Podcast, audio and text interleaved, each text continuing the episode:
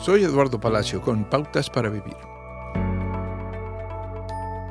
¿Cómo podemos conocer a Dios cuando no podemos estar con Jesús, la representación física de Dios? Cuando Jesús regresó al cielo, les dijo a sus amigos que Dios le daría a alguien cuyo nombre significa llamado al lado para ayudar. Este ayudante, también llamado nuestro abogado, intercesor y consolador, es el Espíritu Santo. Sí, el Espíritu Santo es invisible, así como nuestros propios espíritus son invisibles. Pero piénselo, creemos que existimos más allá de nuestros cuerpos.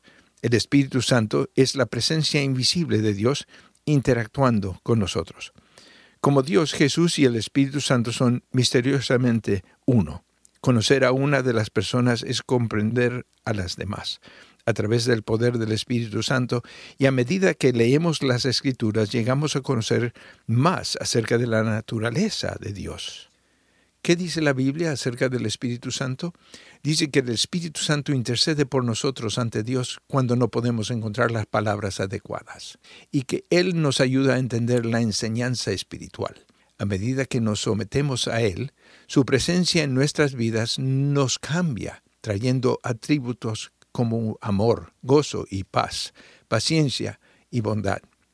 El Espíritu Santo derrama el amor de Dios sobre nosotros y convence a las personas de pecado, atrayéndolas a Dios.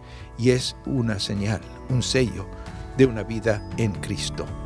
Acaba de escuchar a Eduardo Palacio con Pautas para Vivir, un ministerio de Guidelines International.